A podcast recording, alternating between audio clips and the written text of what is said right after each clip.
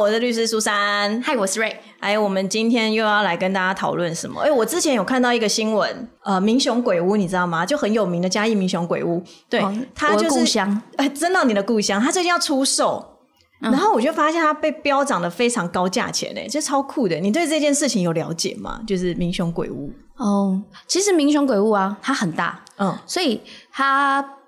飙涨的很多价钱，应该不止主建物，它应该是 加其他地坪大概那么多钱。它真的超大的，我知道他之前有做咖啡厅啦，它旁边，嗯，对。然后民选鬼屋它其实有很多呃很多人去探险，嗯，然后也蛮多人说什么其实不可怕，嗯，但没有，其实民选鬼屋是一个非常可怕的地方，请大家有去吗？有，你去过？有发生过什么事情吗？我去过，我去过，呃，应该是说我之前去过一次，嗯，然后那时候就刚好带着我们家狗去去那边玩。那我们家狗是黄金猎犬，黄金猎犬基本上就是哑巴狗，嗯，它这一生我大概只听过它叫两次，哪两次？就一次是我差点踩到它，哦，然后一次就是我们去明雄鬼屋的时候，嗯。然后，因为我们那次就是那时候他还年轻，我们就去，然后就骑摩托车去，然后就停在那个门口要下去的时候，他死都不下来。嗯。然后我就往后走，然后他就突然跳下来，然后我就转过来说：“你来啊，你来啊！”然后他就我们俩面对面嘛，他就突然对着我背后狂吠，就是那种不要命的狂吠，真的命的对，然后很凶很凶这样。然后我就心想说：“怎么我们家胖狗刷掉？” 然后他就一直吠，然后吠到我觉得后面就是。很多很多的围观群众，呃，我看得到的那一种吗？还是你看不到的围观群众？嗯，然后我就心里想说，哦，好，然后我就跟他讲说，好，我们回家。嗯，然后我就摸摸他的头，我们一骑车离开那边，他就又恢复原样，就是呆萌笑。对，那前几天就是我回家义，就想要顺便去看看，就是。去看看民雄鬼屋，你是想标售了吗？我去敞刊，没有，我去敞刊，然后想说哦，因为最近也是蛮多那种，就是开学季，所以有很多大一新生，嗯，然后他们到嘉义就会说哦，我们去民雄鬼屋探险，嗯，那果不其然，我那天去就遇到一群屁孩，嗯哼，我不确定他们是不是大学生啊，也有可能是就是高职生啊，反正就是。有一点屁的屁孩，然后因为我们家狗狗现在老了嘛，所以我们这次是开车去，然后开车在门口，我就心想说，哎，要找个地方停车，然后我就在要停车的时候，就因为我停车会习惯把窗户打开，然后就听到有一群屁孩从那个民雄鬼屋出来，然后就其中有一个就说，没有鬼啊，哪有鬼？有什么好恐怖的啊？骗笑呀，没什么好怕的。然后他就在我面前雷惨了。白天大白天。大白天，然后他雷惨的当下，我有看到那个，就是看到，就是因为我听到他讲的话，我就心想，什么人这么北蓝呢，这么屁呀，然后真是个白痴，然后就所以我就从后照镜看了他一下，然后我就看到有个白白的东西从他轮子那边扫过去，嗯。然后他就雷惨了。我从那边回转过来的时候，其实那个地上是没有什么容易让人家雷惨的东西，就比如说石头啊什么没有。嗯，他就这样雷惨，然后一雷惨，所有人都安静。当下 他的朋友也安静，没有人敢跟他讲说你是白痴哦什么什么都没有。嗯，他们就这样默默把车扶起来，然后就骑走了。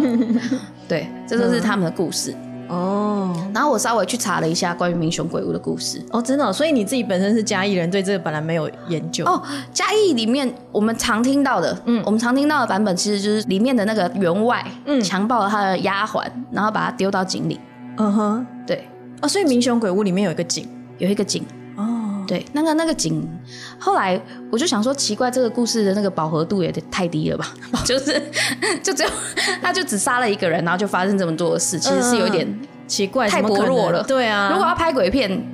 没有办法有续集，就贞子还比他强的感觉。对，嗯，所以呢，我就很认真去查了他几个比较可信的说法。嗯，第一个说法其实跟原本那有点像，可是是其实是说员外强暴了那个丫鬟之后，然后丫鬟怀孕了。嗯，所以他一直就他就带着这个冤屈跟这个屈辱自尽了。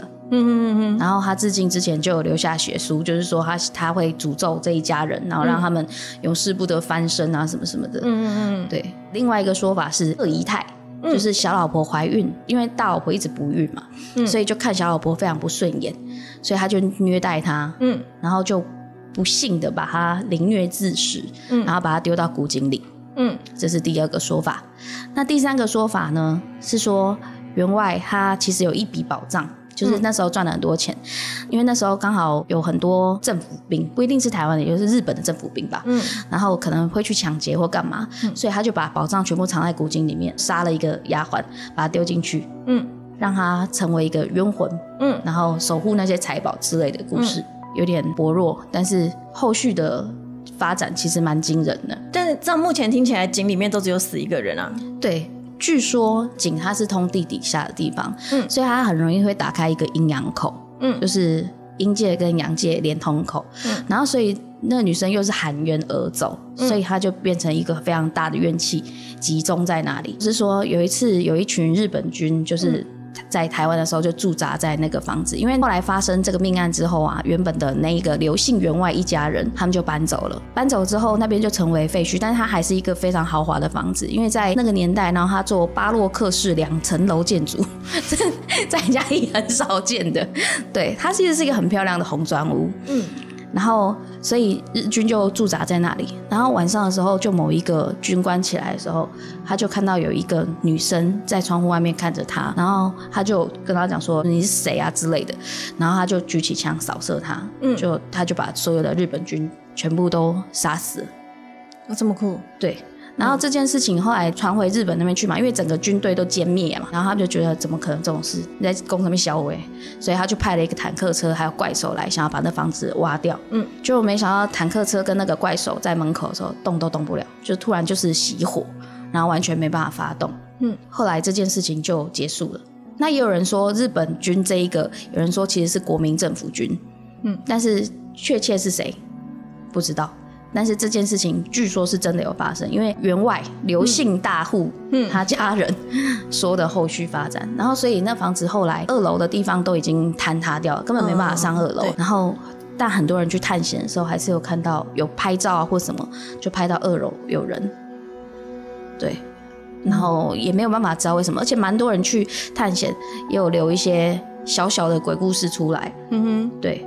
就可能被人家拉衣角啊，拉衣跌倒啊之类的，或者是呃，有一群人他们去探险的时候，就是有五个人，他们那时候大一新生进去探险，然后他们就要去探险，骑在路上，然后就遇到另外一群人，就说：“哎，你们要去哪里？”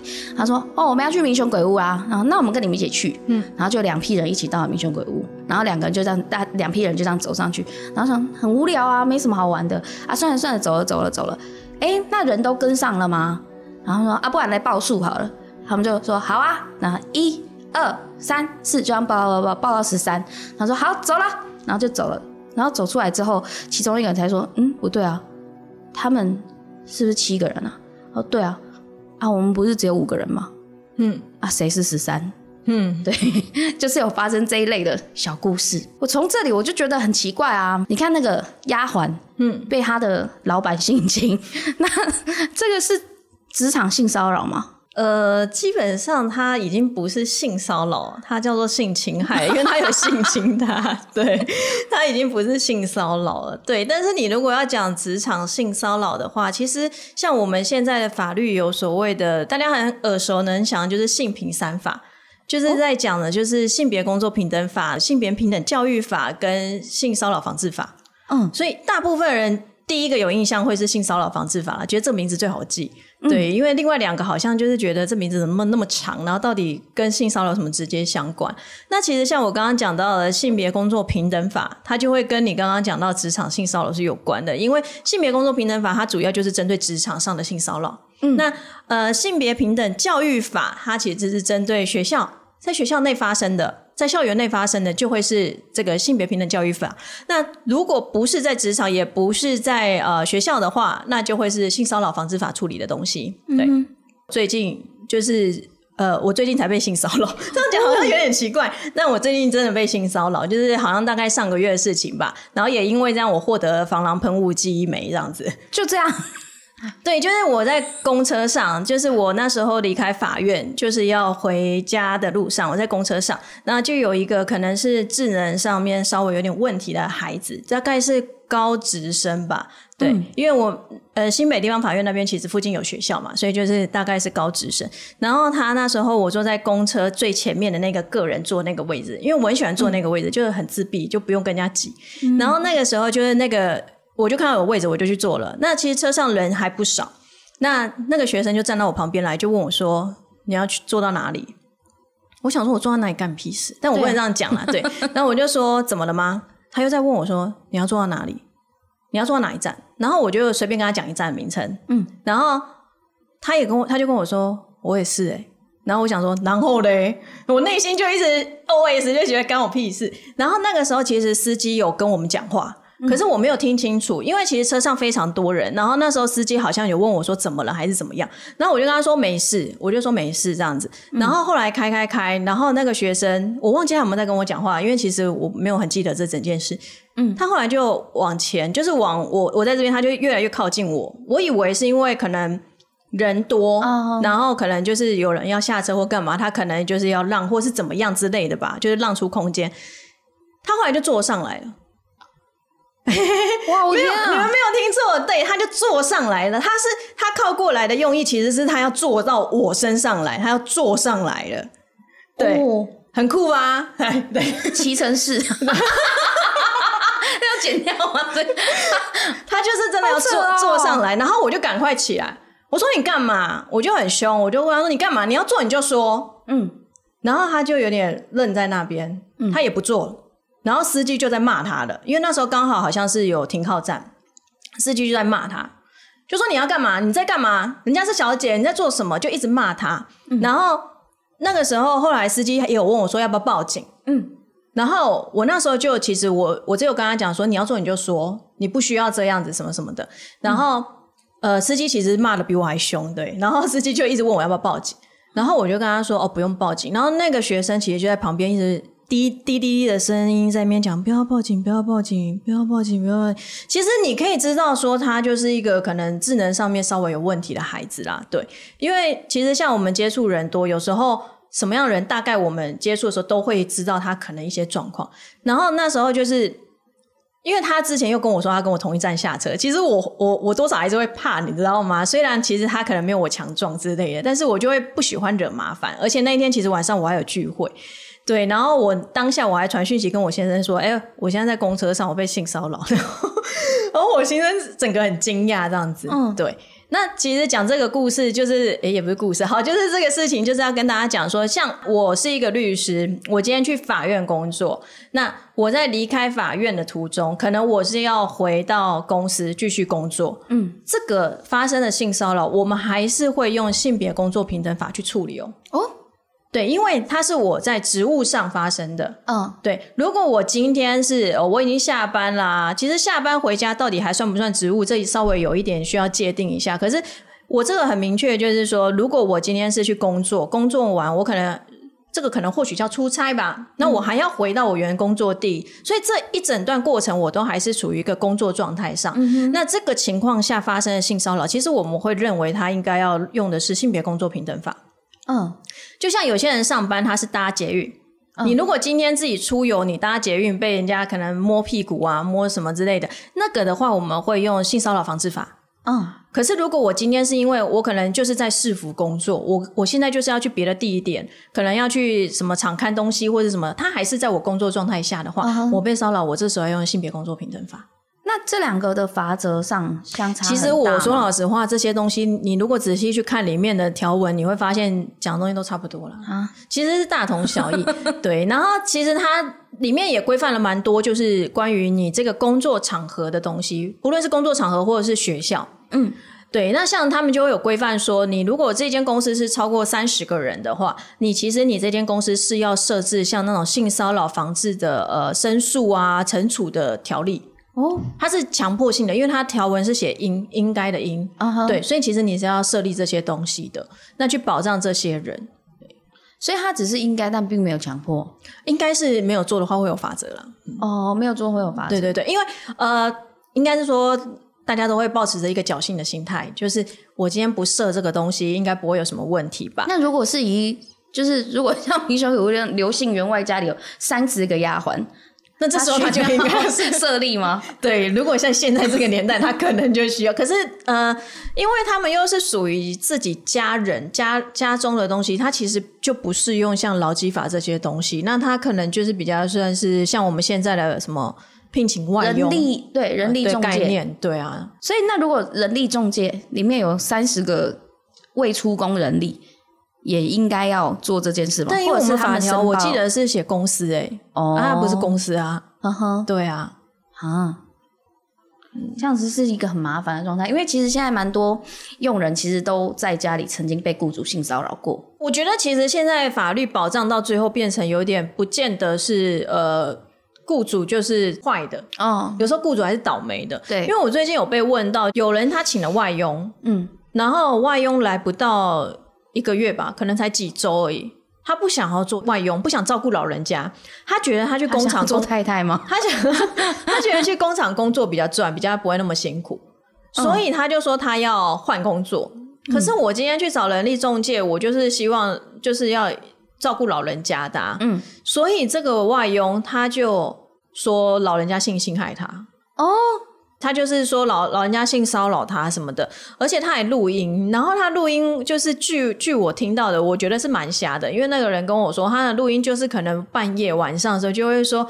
呃，爷爷不要不要，哦不要，爷爷不要乱摸什么，就是只有他自己个人在那边讲但是他就拿那个证据出来，然后就说他有被性骚扰，然后就说他要换工作什么的，对好可怕哦。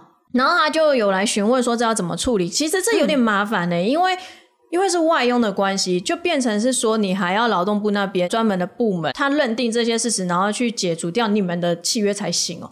所以也不是说你单方面说 OK，我不要这个人，你赶快换一个给我，不行，哦，就变成因为有好像就是有保护外佣的关系。可是这个东西，他雇主很倒霉欸。对你，你听到这件事情的时候，你就会觉得哈，这跟我们既定印象中好像都是呃，雇主真的对外佣很差之类的，嗯，就没有。他反而是因为他来到台湾，他可能觉得工厂赚的比较多，或是怎么样，嗯所以他反而用这种方式。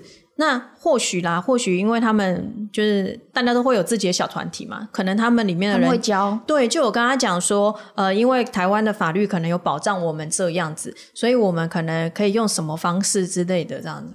那这个雇主也很倒霉，那他怎么举证？所以雇主只能摸着鼻子就算了吗？他现在就变成他很尴尬，因为他现在因为契约也还没解除，他也不可以再去请新的外佣来。那可是老人家也需要人家照顾啊，他这个外佣又不想要照顾这个老人家。而且外佣其实已经被带走了，因为就是有现在有这个状况发生他是目前会被先带走，然后好像会就是会先进入调查之类什么的。对，所以这也是拿他没辙，我就觉得其实有时候我们的法律就是保障的 保障懂法律的人 对，然后而且就是有时候他其实还是会有一些不公平的地方，这我不得很多不说。啊。对，就是所以我们都会说，有时候你要懂一些保护自己的方式。就像你刚刚提到那个丫鬟那个啊，我觉得不论是在过去那个年代或现在这个年代，你丫鬟如果说老爷对我性骚扰，老爷不要，对，谁会相信啊？就是你没有证据，你没有证据啊，没有。重点是你太太会不会相信？哦，对，对不对？我们常常说，就是交朋友，你要跟太太做好朋友，不要跟先生做好朋友，因为太太会去胁迫先生干嘛干嘛的。哦，对，可是那收证呢？真的，就比如说，你好，如果像丫鬟被老爷侮辱了，那这过程玷污污，对他就可以收证一些东西，比如说。知道老爷的肚脐下方三尺有一颗痣，这可以啊，这可以当做一个证明啊。对啊，，就是那这个东西，它收证上呢，只有这还有其他更有效的方法吗？比如说像是赖的录音或者赖的对话，可以当成呈堂证供吗？其实我讲到这个，我真的觉得现在外佣都比我们台湾人还要聪明，他们都很会用手机录音。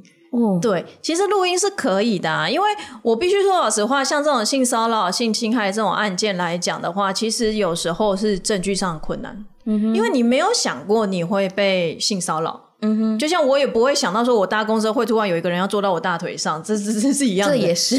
对啊，如果我知道，我可能就放个刀子在那边之类的，你做啊，你做啊，对啊，就是你根本不会预料到这些事情的发生，所以有时候真的在证据上面的取得会比较困难，而且性骚扰其实很广泛诶、不是只有说摸才叫做性骚扰，你言语上也是哦，甚至是你如果只是一直说你这个娘娘腔，你这个就是你这个什么男人婆，呃，或者是说，哎，你胸部怎么那么平啊之类，这个都都都叫做性骚扰。其实，甚至哦，过度追求也叫做性骚扰哦。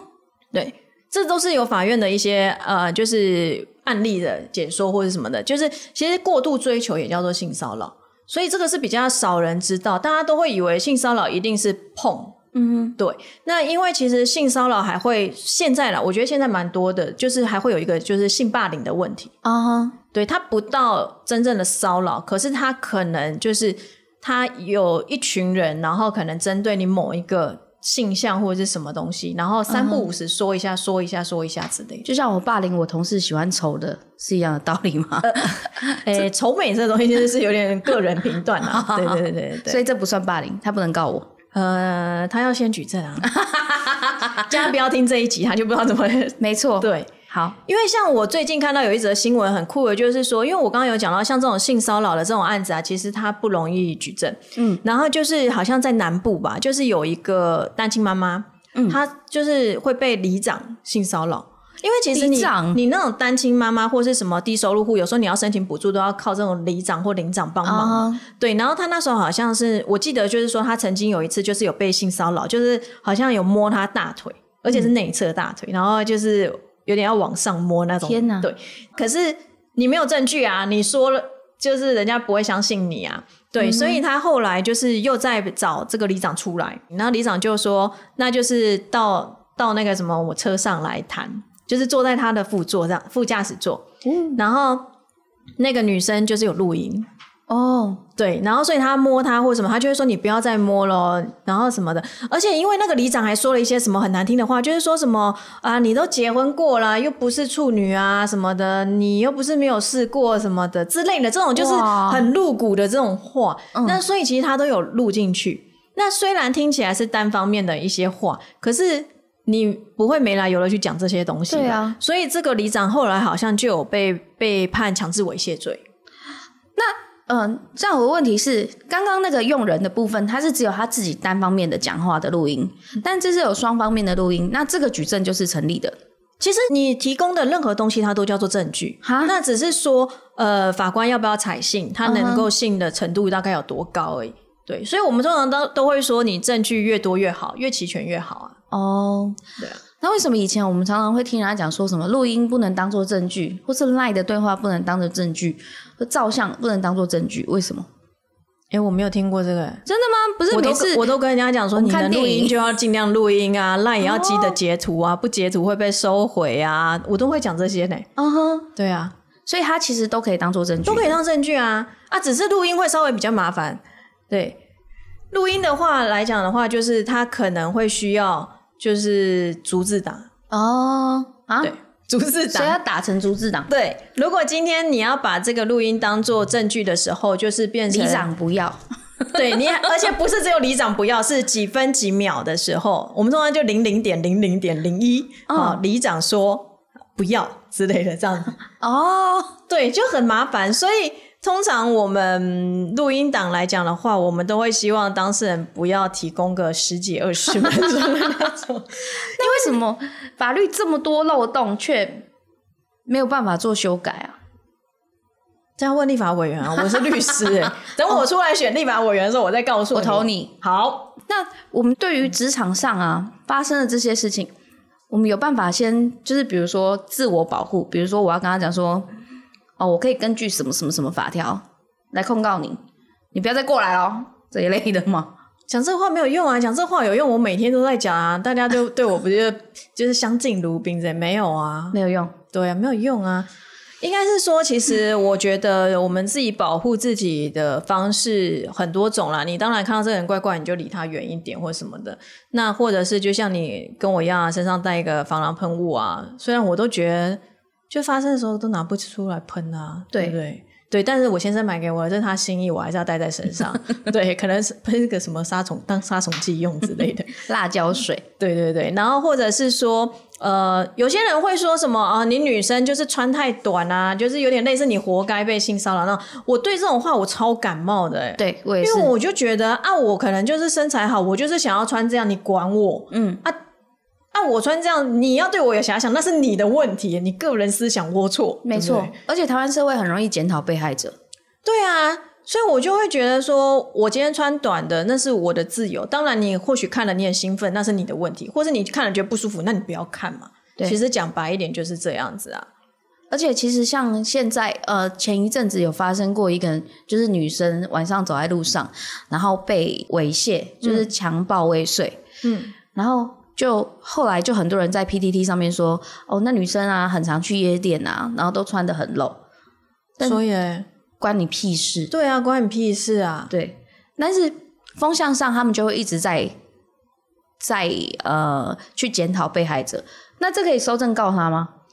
呃，基本上如果说有到真的是到严重的言辞，或许他就会有公然侮辱或者是诽谤的问题。嗯，其实我之前有去就是一些校园演讲，我们就有讲到说，其实现在台湾的社会还是比较偏向稍微偏向父权社会。嗯，他对女生就是的那种包容性没有很。很大，有时候发生事情，就是大家虽然会骂一下加害者，骂一骂，但是接下来就会开始检讨受害者，嗯，就会说你一定是怎样，你怎样怎样。那但是我就觉得事情就已经发生了，而且说老实话，他可能真的没有怎么样，但这件事情就发生了，所以我就会觉得，其实我们的社会还是需要多一点教育，嗯，对，尤其是二零二三年要施行那个国民法官法，其实我们真的很担心大家的法律的尝试真的。不太够，对对啊，没有像最近那个，就是有一个高雄小妹妹不是被诱诱拐到新竹的这件事情嘛？对，那其实最一开始的风向啊，其实蛮多人在讲，说是那个小妹，就是是那个小妹妹的家庭不温暖，然后所以小妹妹有恋父情节，嗯哼，所以才会在网络上寻求温暖。然后呢，这关这些人什么事？对，可是重点是后来。找到事情，找到那个妹妹的时候，她是说她其实是被控制行动，没办法回家。她本来只是想要去找打工，嗯，对对。然后事情爆发出来的时候，现在啦，现在目前是少还是有少数在检讨那个小妹妹，嗯，但是最一开始的风向就是很容易被带动啊。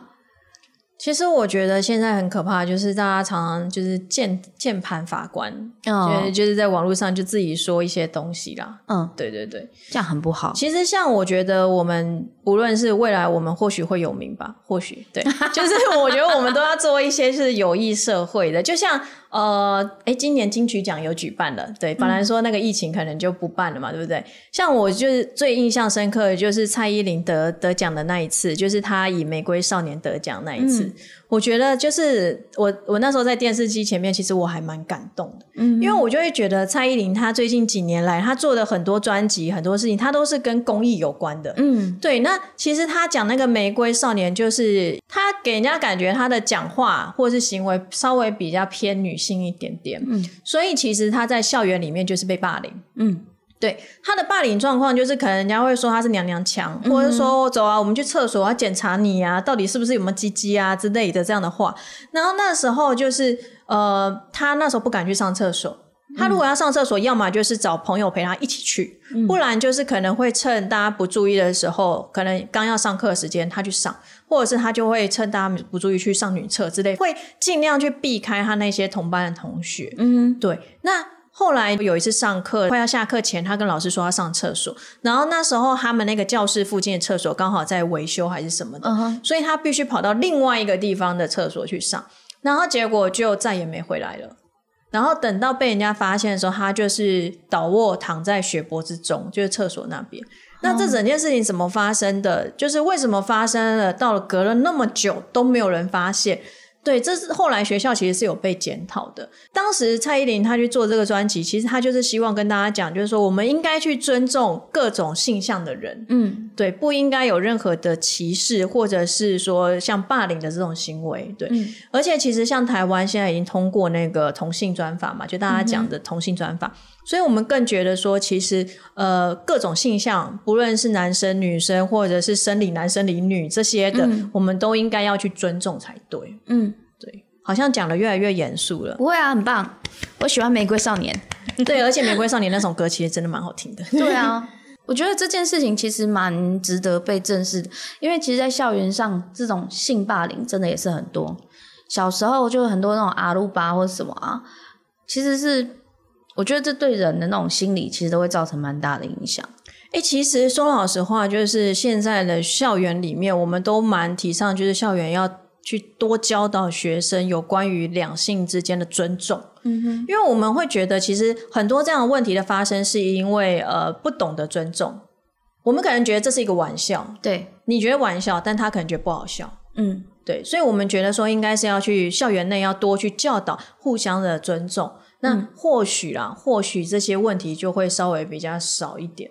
对，对，或许啦。这个现在是有法律的吗？没有啊，啊，就是就是学校要怎么教我们，没有办法去去去那个。但是有强迫学校必须要去做这一堂课吗？呃，我不知道到底教育局是怎么规范学校，但是我知道其实像蛮多学校，他们每一个学年度需要上一些类似性平的课程，对，所以我才会去演讲啦。对，哦，对对对，很棒。但是我们其实对于这个性平教育的课程，可能比上数学还少。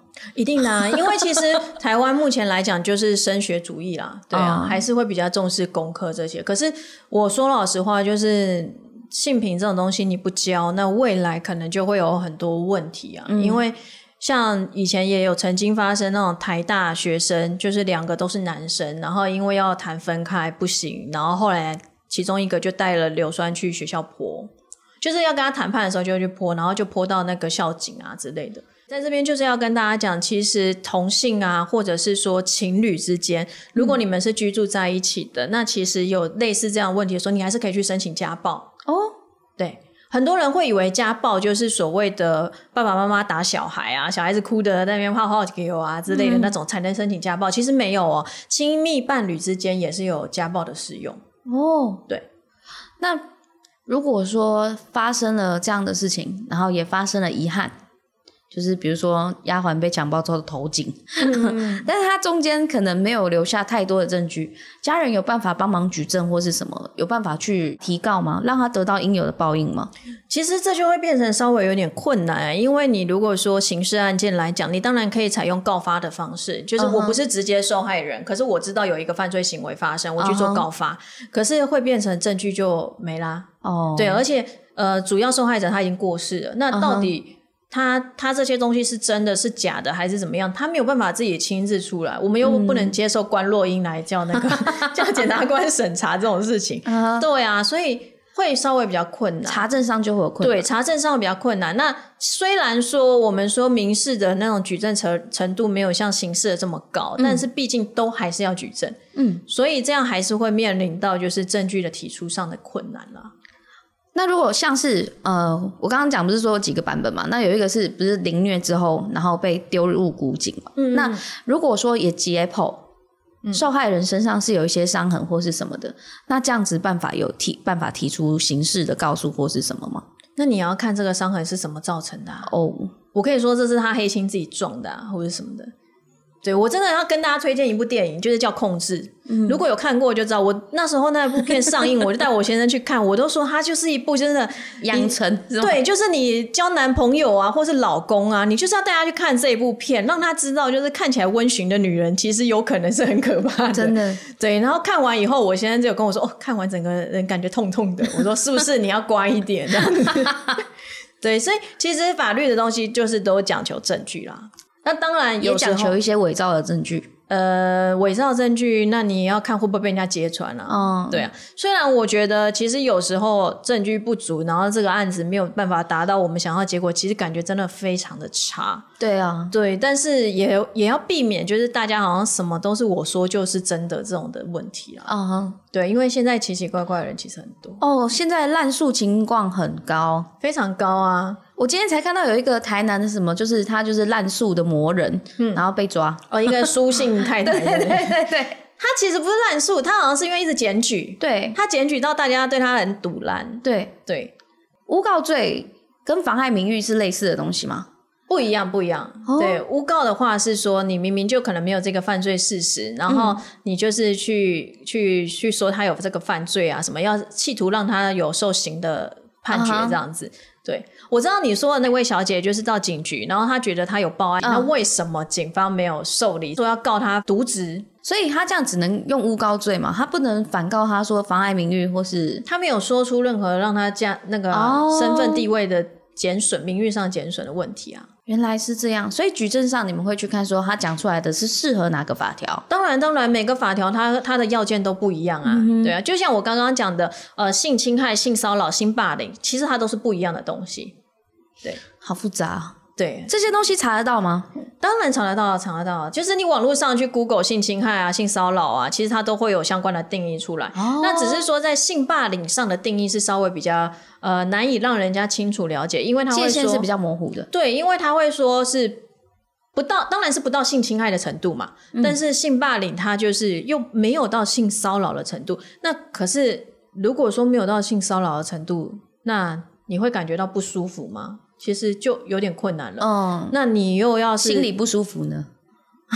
心里不舒服，其实你就可以是性骚扰了。对啊，所以，我我会觉得性霸凌它可能会比较强调在于比较多人，因为霸凌不会是一个人就可以霸凌嘛。嗯，对不对？就像我们两个之前会一直讲鬼故事去霸凌我们的录音师，我们也是两个人。对啊。哦。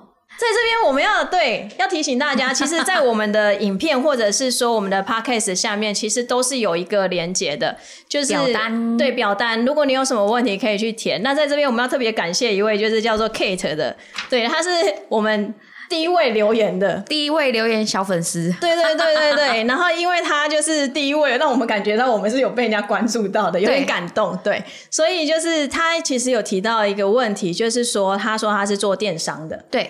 然后他就是好像有出货，可是后来就是有银行去通知他们说，就是对方取消交易。对，就对方好像说他没有刷这一笔钱，嗯，然后就是说争议款要取消，对，就争议款了，款，对，那就要求就是银行要去处理。那所以后来这笔款项的确也没有扣，可是他就说他们有查了这个资料，就是这个东西有被收，确实是有的，就是好像是宅配吧之类的，就是有有收，而且应该是也有被用了。嗯，那这样有什么办法可以帮他们维护他们的权益吗？因为他这样子真的蛮衰的啊。对对，就是东西也拿不回来，然后。哦，还退钱给人家？那在这边其实这个就算是一个呃，要跟大家讲，其实这是有问题的啦，因为。我们法律虽然很烂，好，对，超烂，但是我们还是会讲求公平，就是基本上今天我买一个东西，那就应该会有个对价东西回来。所以同样的，就是这个人已经拿了你们的货，可是他没有给你们钱，对，这是你们就会有损失。